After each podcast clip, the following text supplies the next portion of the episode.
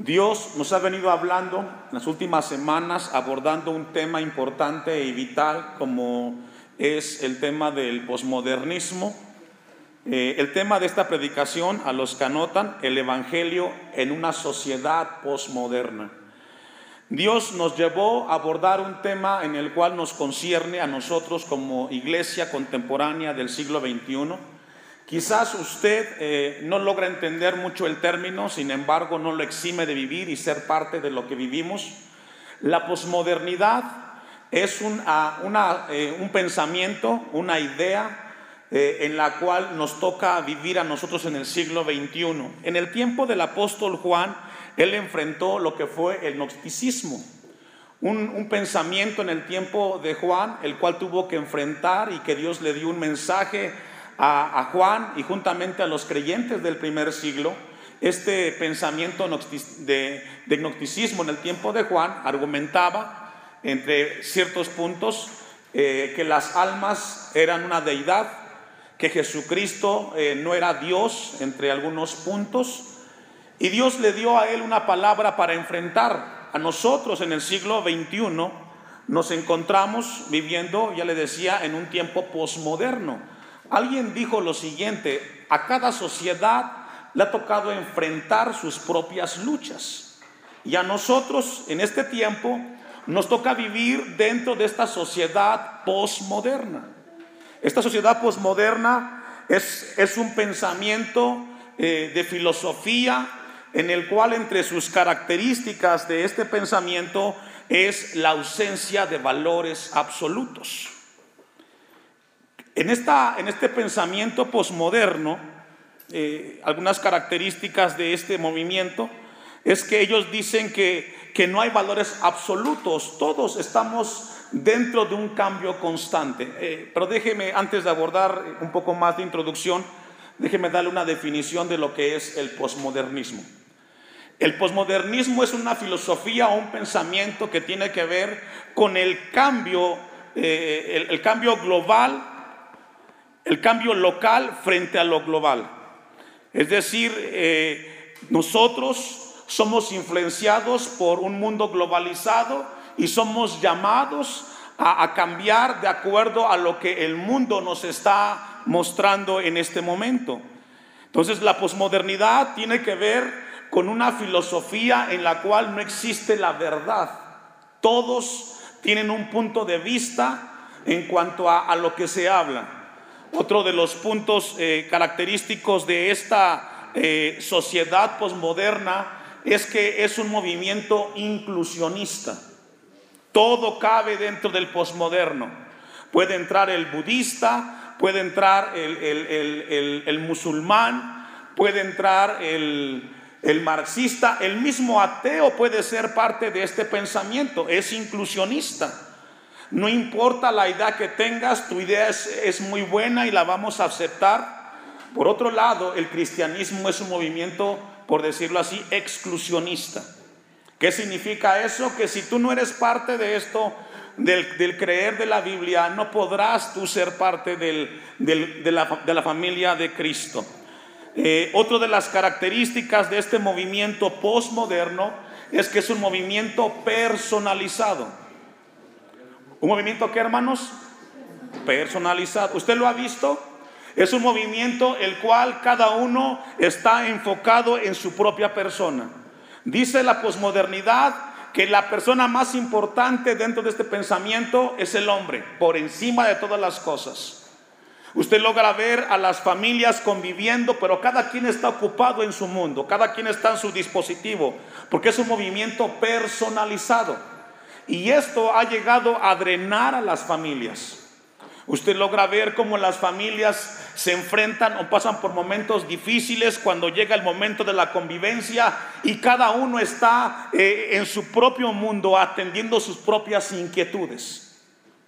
Otro punto de este mundo posmoderno que caracteriza al hombre de hoy es que es un movimiento inteligente e intelectual, muy intelectual. El éxito del hombre debe de ser primordial dentro de esta filosofía. Y la iglesia el día de hoy está siendo trastocado por este pensamiento. resultado de este pensamiento posmoderno ha surgido a partir del, del, año 2000 algo que se conoce como la iglesia emergente. ¿Qué es la iglesia emergente? Es ese grupo de cristianos, un pensamiento de, cristianos que han adoptado el pensamiento posmoderno y lo han llevado a la iglesia.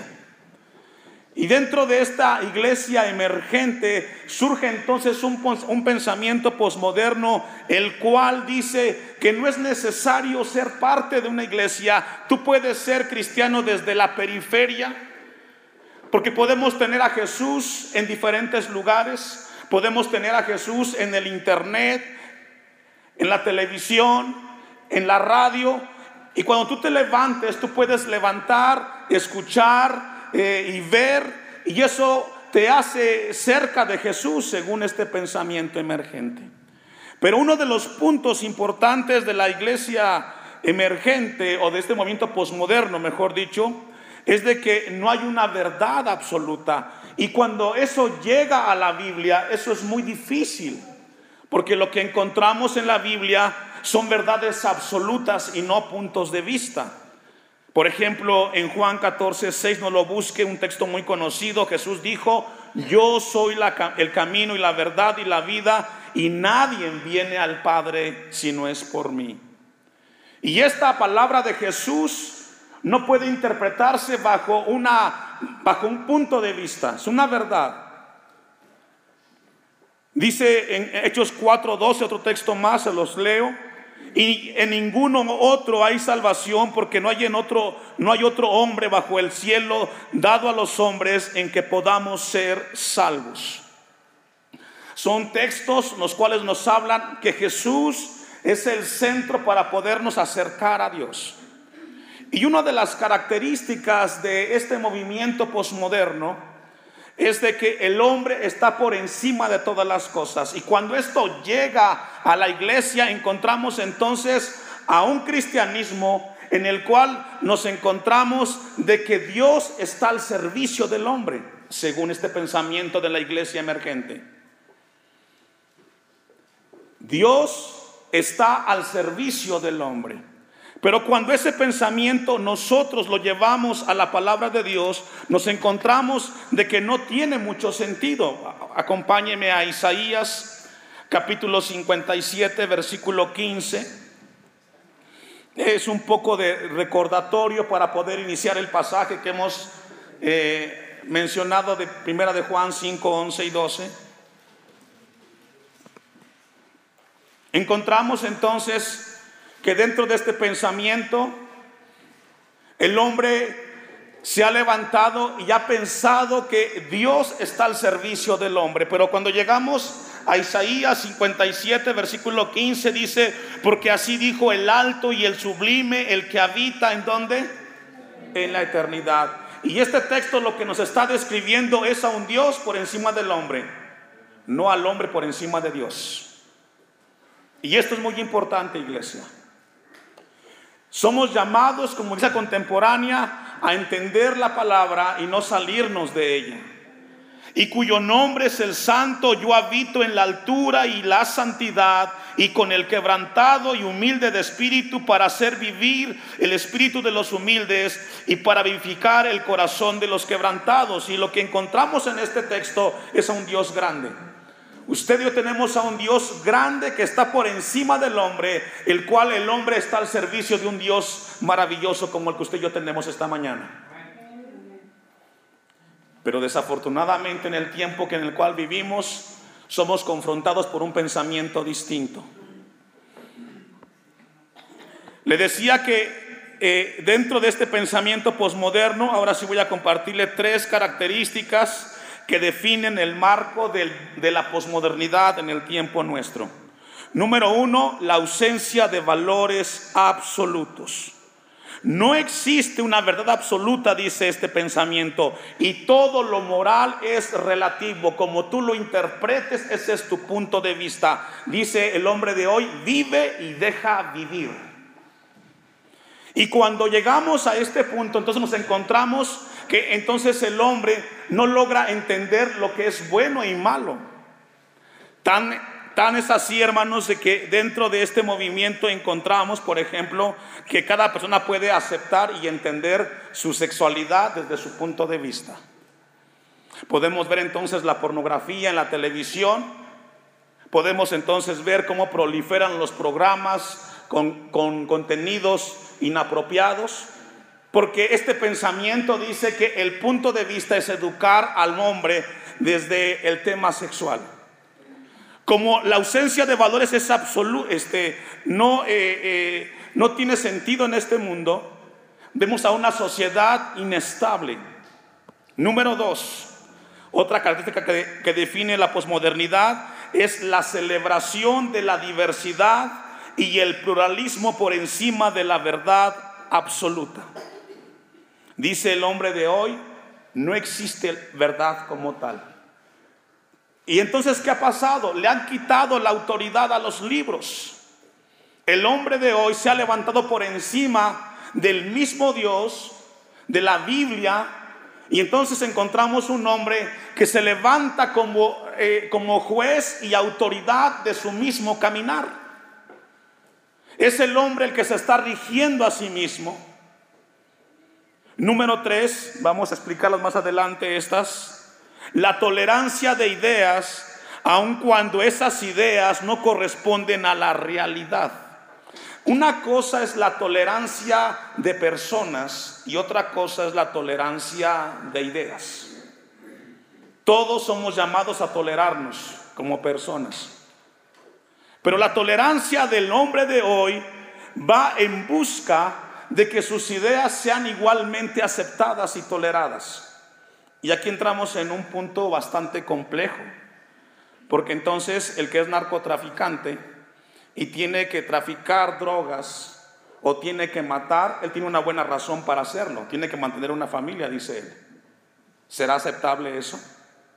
Claro que no.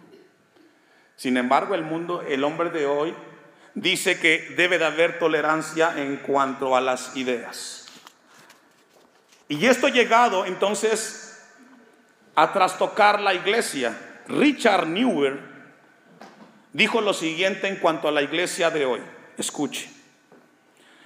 El día de hoy tenemos en nuestro tiempo un Dios sin ira, que ha traído a hombres sin pecado a un mundo sin juicio a través de la administración de un Cristo sin cruz. ¿Escuchó eso? Dice este hombre, Richard Newer, que el cristianismo del siglo XXI, que es trastocado por este pensamiento posmoderno, nos encontramos a un Dios sin ira. Dios no es malo. El Dios que yo tengo no es como usted me lo dice, hermano. Y cada quien tiene su punto de vista en cuanto a Dios. Hablar de un Dios santo hoy contrapuntea al cristianismo de hoy. Dice este, este, este hombre, un Dios sin ira, que ha traído a hombres sin pecado al mundo. El hombre de hoy peca y no le remuerde su conciencia. Se levanta en la mañana como otro día común y corriente y ha pasado por alto la falta que ha hecho en contra de un Dios que lo ha visto. También dice este pensamiento a través de la administración de un Cristo sin cruz. Y lo que encontramos entonces, que tú tienes un Dios a tus necesidades desde tu punto de vista. Cuando nosotros vivimos el cristianismo desde la periferia, hermanos, estamos evitando algo que Jesús nos llamó, y es compromiso y responsabilidad. Jesucristo dijo, el que no toma su cruz y me sigue, ¿me ayuda? Cuando tú eres cristiano desde la periferia, estás evadiendo la cruz de Jesús. Porque Dios estableció en cada lugar una iglesia para que los hijos de Dios crezcamos en el Señor. Somos llamados a convivir como cuerpo en Cristo. Pero es muy atractivo lo otro, ¿cierto? Es muy atractivo ser parte del cristianismo sin tener un compromiso verdaderamente.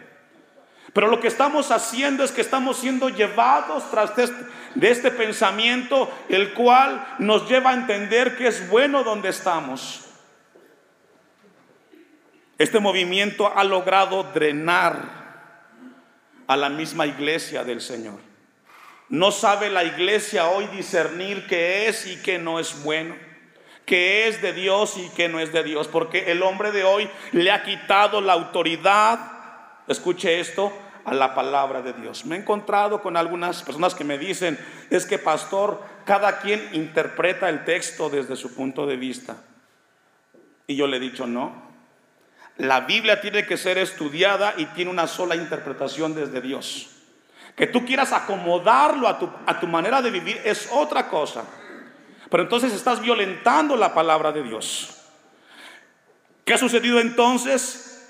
Que el hombre de hoy le ha quitado la autoridad a la palabra algunos me han dicho es de que, pastor, yo no logro entender qué textos son buenos, qué son de Dios y qué no son de Dios. Y lo que estamos viendo entonces es a un hombre confundido dentro de las iglesias.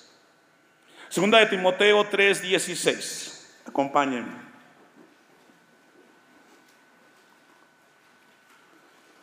Este movimiento se ha levantado y dice el, hombre posmoderno que no hay autoridad que todas las ideas son buenas, llegando a la necesidad, a la conclusión que necesitamos aceptarnos dentro de nuestros puntos de vista por encima de aquellas realidades. Y sabe que el hombre de, el hombre de hoy, el hombre posmoderno, una de sus características más es que le gusta la, las indefiniciones. No le gustan las definiciones. Porque cada definición nos lleva a un dogma que tienes que aceptarlo, pero al hombre de hoy no lo. Eso no le gusta. Segunda Timoteo 3:16 dice, toda escritura es que ¿Cuánta? Toda. Todo lo que tú abras, leas en la Biblia, tiene un propósito de Dios eterno para tu vida. No puedes ajustarlo a tu manera, iglesia. No podemos dejarnos llevar por este pensamiento de ideas. Si tú lo haces, vas a sufrir las consecuencias de ir en picada y cada vez más lejos de Dios. Cuando nosotros nos dejamos permear por este pensamiento, hermanos, estamos llevando nuestras vidas a un lugar que no tiene fin. Ve a la sociedad de hoy donde el hombre es el juez de su caminar, cada vez más lejos de un Dios cada vez más inmoral, cada vez más perverso el hombre de hoy. Por un lado tenemos tanta tecnología y cada vez vivimos más enfermedades y más conflictos. Dice el versículo 16, y útil para enseñar, para redarguir, para corregir, para instruir en justicia. Desde la perspectiva de Dios, la palabra tiene un propósito en cada cristiano. Y es instruirnos, es enseñarnos y es corregirnos. Si tú eres uno que ha venido a este lugar y si Dios te está ministrando es porque Dios te ama y deja que Él te corrija, que Él te instruya y que Él te enseñe. A fin de que el hombre de Dios sea perfecto o sea maduro, enteramente preparado para toda buena obra. Y tú no puedes vivir este versículo desde la periferia de una iglesia, hermano. Tú tienes que ser parte, somos llamados a ser parte de un lugar donde Dios nos tiene para crecer y madurar en el Señor. Porque déjeme decirle que uno de los puntos principales de este hombre posmoderno es que este hombre es individualista. ¿Qué significa eso, hermanos? No existe la colectividad. ¿Los ha visto?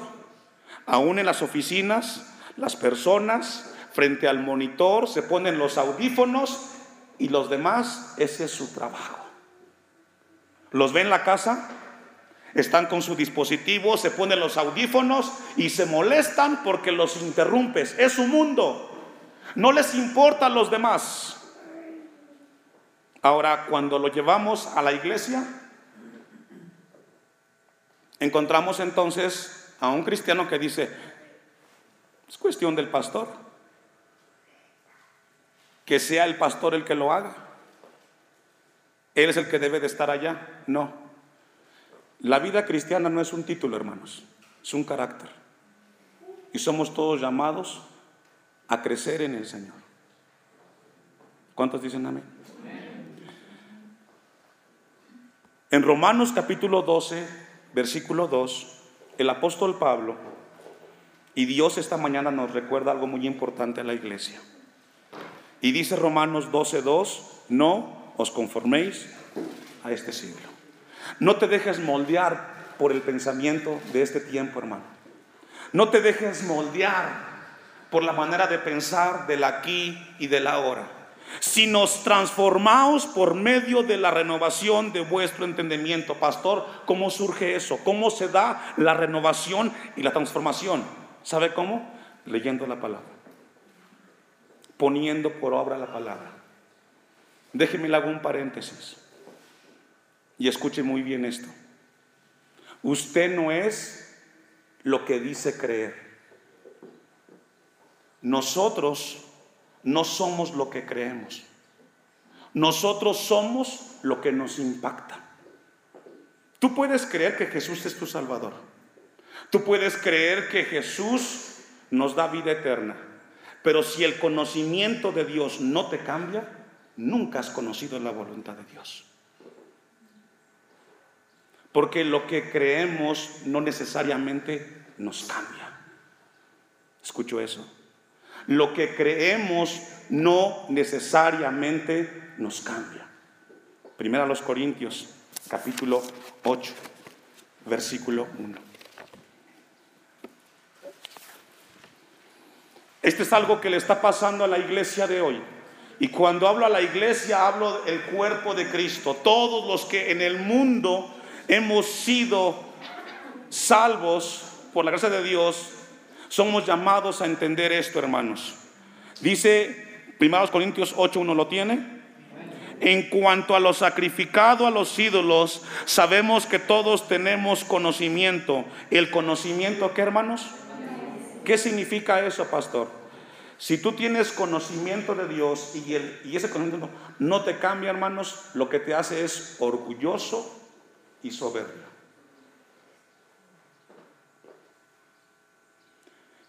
Si tú sabes que la voluntad de Dios es vivir para Cristo y tú no lo haces, solo tienes conocimiento. Es todo lo que tienes. Y los hijos de Dios somos llamados a tener de Dios conocimiento y poner por práctica qué? Ese conocimiento. Si tú no lo haces, entonces serás un fenómeno con un cerebro grande y un corazón pequeño. Porque el cristiano no es llamado solamente a aprender, sino a vivir lo que Dios nos enseña. ¿Qué significa el, conocimiento envanece? Tú puedes conocer de Génesis Apocalipsis, te puedes conocer los salmos, pero si eso que tú sabes no cambia tu vida, estás muy lejos de la voluntad de Dios. ¿Qué fue lo que le pasó a los cristianos en el tiempo de Juan. Tenían un concepto de Dios solamente, pero nunca entendieron que conocer a Dios implica vivir una vida que glorifique al Dios de la Biblia. No te dejes transformar, hermanos, no te dejes moldear por este mundo. Jesús dijo que seríamos la sal de la tierra y la luz del mundo. No podemos ser igual que ellos. Ellos son así porque no conocen al Cristo que tú y yo conocemos. Pero usted y yo que conocemos a Jesús somos llamados no solamente a conocer de Dios, sino a vivir dentro de su voluntad. Si tú eres uno de los que tiene conocimiento de Dios y no lo pones por práctica, hermano, estás muy lejos de la voluntad de Dios. Romanos 12, 2, regresamos rápidamente. No os conforméis a este siglo, sino transformaos por medio de la renovación de vuestro entendimiento, para que comprobéis, ¿me ayuda a leer? ¿Cómo saber, cómo comprobar que estoy viviendo dentro de la voluntad de Dios? Yo le dije hace una frase, no eres lo que crees, sino eres lo que te impacta. Si te impacta el Evangelio, va a cambiar tu vida. Si no te impacta el Evangelio, seguirás siendo el mismo. Porque este Evangelio tiene poder de Dios para transformar y transformar vidas. Y lo que esta, esta mañana Dios lo quiere es despertar nuestras conciencias, hermano. Yo no sé dónde tú estés, pero Dios nos habla para que nos demos cuenta que dentro de este mundo en el cual vivimos hay una iglesia que glorifica a un Dios vivo. Y la manera como lo va a hacer es a través de nuestras vidas, de un cambio. No podemos ser seducidos. Aquí hay papás y quizás ellos logran entenderme lo que les estoy diciendo. Oiga, pastor, es de que yo no puedo, ¿cómo le hago con mi hijo, con mi hija que está muy metido en ese aparato? ¿Cómo le hago? A veces hasta los padres son parte del mismo eh, que hacer. Y no es que sea mal eh, el aparato, sino que el pensamiento de hoy es vive y deja vivir, pero eso no dice la Biblia. Alguien tiene que ser el sensato y somos los padres. Amén. Tú no puedes dejarte llevar por tus hijos. Tú tienes que enseñarles lo que está en la palabra. Es muy atractivo, sí, pero no es lo que glorifica a Dios. El hombre posmoderno, otro punto de vista, tiene una concepción personal de lo sobrenatural. Interesante. Dice el hombre de hoy, yo te yo creo lo que yo quiero creer como yo lo quiero creer. Y entonces encontramos que cada quien le da su lugar a ese punto de vista. Isaías 40:12. El hombre de hoy tiene un concepto muy personalizado de lo que es una deidad o de lo que es un Dios.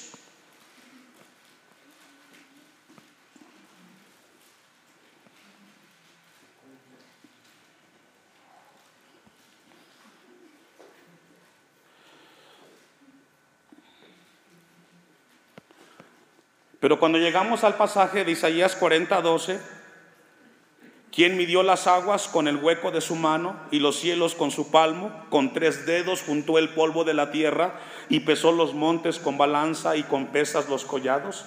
¿De qué te habla? ¿O de qué nos habla? De un Dios grande, de un Dios creador. ¿Quién enseñó al Espíritu de Jehová o le aconsejó enseñándole? ¿A quién pidió consejo para ser avisado? ¿O quién le enseñó el camino del juicio? ¿O le enseña ciencia? ¿O le mostró la senda de la prudencia? He aquí que las naciones le son como la gota de agua que cae del cubo.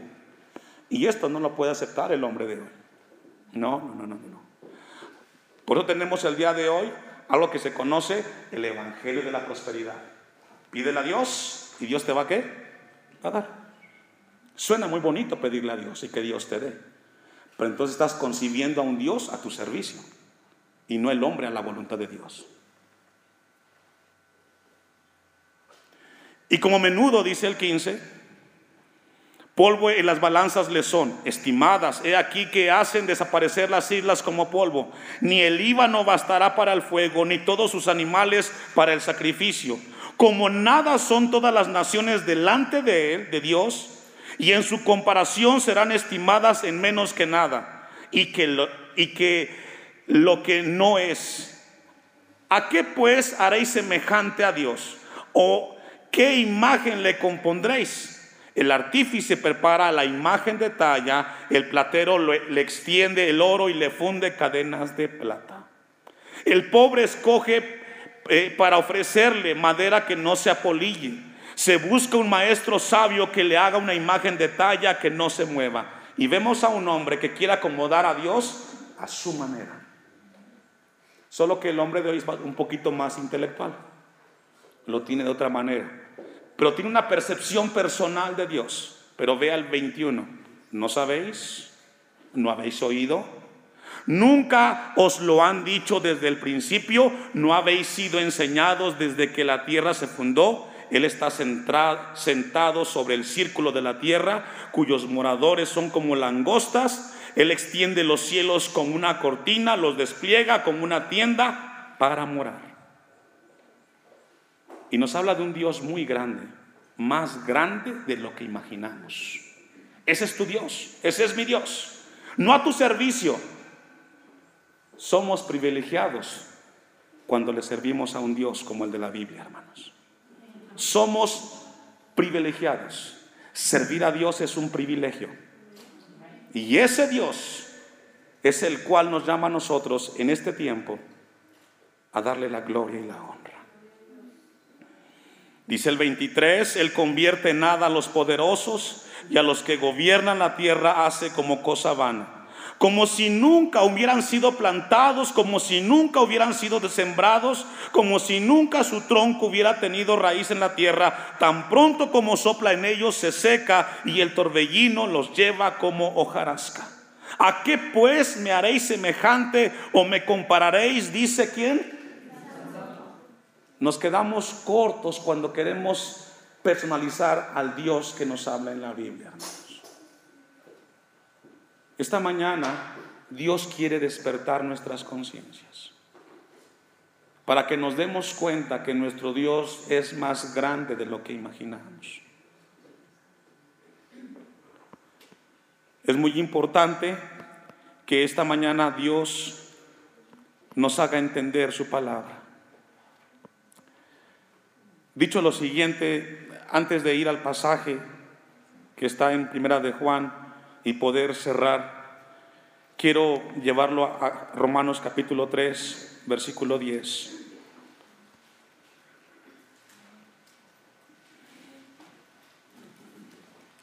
El hombre de hoy, el hombre posmoderno, ha puesto todas sus energías y todos sus esfuerzos, escuche esto, para su propia realización personal.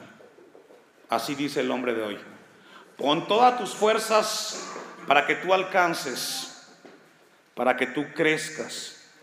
Y yo siempre he dicho esto, hermanos. No estamos peleados con la preparación. Como pastor, yo creo que debemos prepararnos, pero no por encima de Dios. Dios está por encima de nosotros.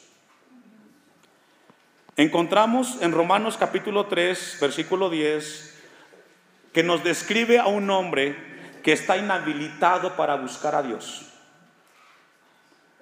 Lo que vamos a leer es la descripción de un hombre que no puede, no tiene en su interior cómo acercarse a Dios.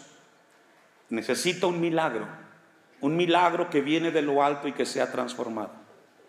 Si algo va a transformar el día de hoy la sociedad o los entornos sociales, van a ser hombres y mujeres que hayan creído a la palabra de Dios y que hayan sido impactados por la palabra de Dios.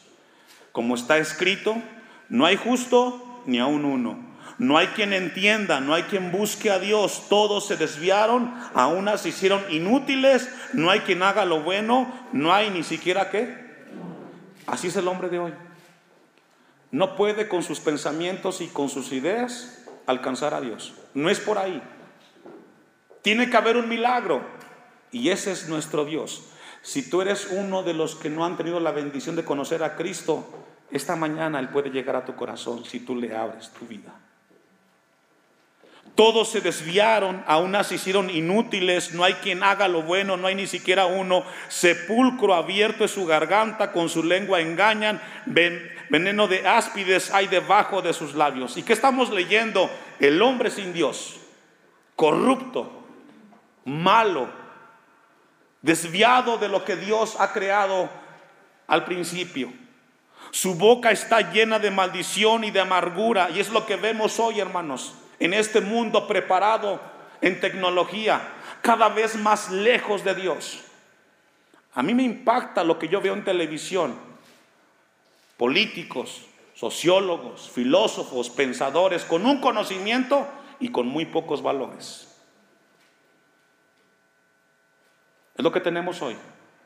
Hombres con un conocimiento muy grande y muy pocos valores en ellos. Pero ¿sabe qué es lo que a mí me, llega a preocupar, hermanos?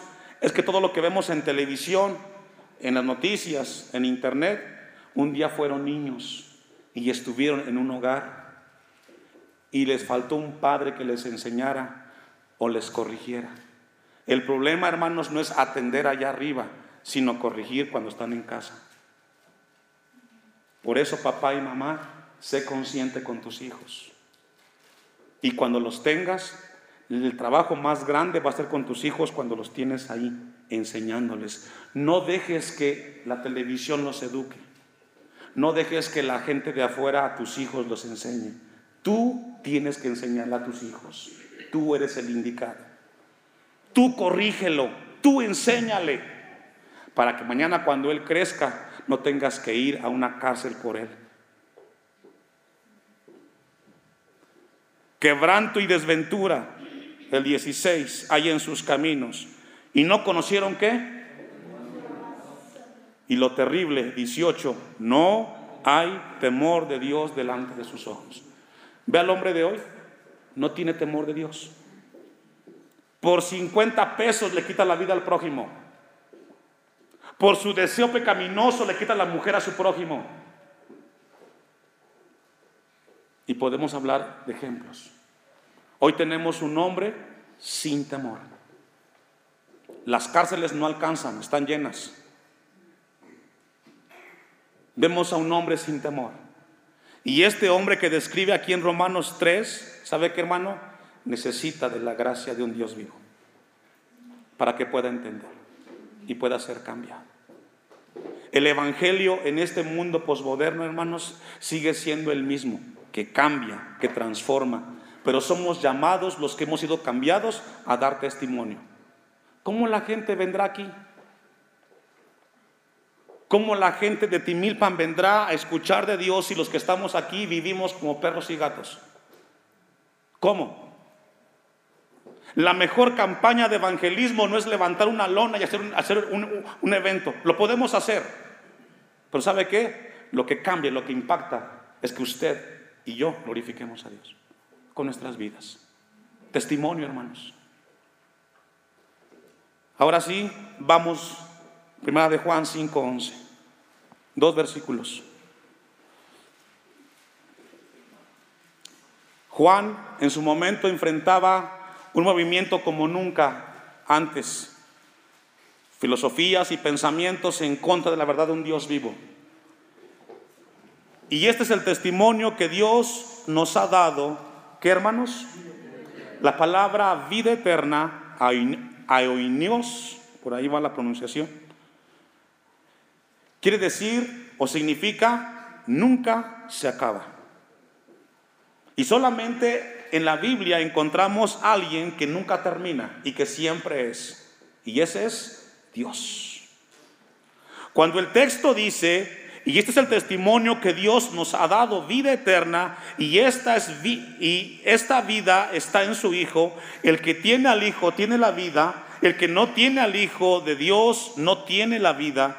Lo que está hablando, hermanos, es de que cuando llegamos a tener comunión con Dios a través de Cristo, tenemos eso que Dios tiene hoy y que es eternidad. La vida no se termina aquí, hermanos. La vida continúa después de esta. Pero algo que Dios nos ha dejado en su Evangelio es hacer parte de esa vida eterna. Y esa vida eterna solamente podemos alcanzarla a través de Jesucristo, no de un punto de vista sino abrir tu corazón y entregarle a, Cristo tu vida y caminar en esa eternidad. El sentido de la palabra es que nos habla que el que posee eternidad es Dios y el que nos dará eternidad es Dios a través de Cristo Jesús. En Dios hay paz, en Dios hay poder, en Dios hay amor y hay santidad, pero lo que Juan está diciendo es que es por medio de Jesucristo que se alcanza la vida eterna. Y es una verdad. Puedes rechazar esto, puedes aceptarlo, eso no cambia lo que la Biblia dice. Somos llamados en esta mañana a entender que Dios desea darnos vida eterna en Cristo Jesús. Y para concluir, hermano, no es lo que crees lo que te cambia, es lo que te impacta. Lo que escuchas de Dios y te impacta te lleva a vivir una vida distinta a conocer la voluntad de Dios. Estamos viviendo aquí, no lo pedimos, nacimos en este tiempo, pero Dios nos llama a ser la sal de la tierra y la luz del mundo. Por encima de los pensamientos y filosofías que nos toca escuchar, Dios nos llama a glorificar su nombre por encima de todas las cosas. Ahora la pregunta es, ¿qué vas a hacer? ¿Qué voy a hacer yo? Yo como pastor hago mi trabajo ya le compartí a la iglesia. Mi deber como pastor es comunicarle lo que Dios me muestra a mí. El deber de usted es poner en práctica. Si no lo hace, un día entregará cuentas de esto. Porque a mayor conocimiento, mayor responsabilidad. Y no conmigo. Mi deber, yo lo hago y procuro hacerlo siempre. Pero el que escucha, hermanos, no tiene excusa delante de Dios. Mi oración es que usted en su casa sea más consciente con sus hijos. No va a cambiar el mundo por esto, no. Vamos a cambiar los que hemos decidido en Cristo Jesús. Póngase de pie.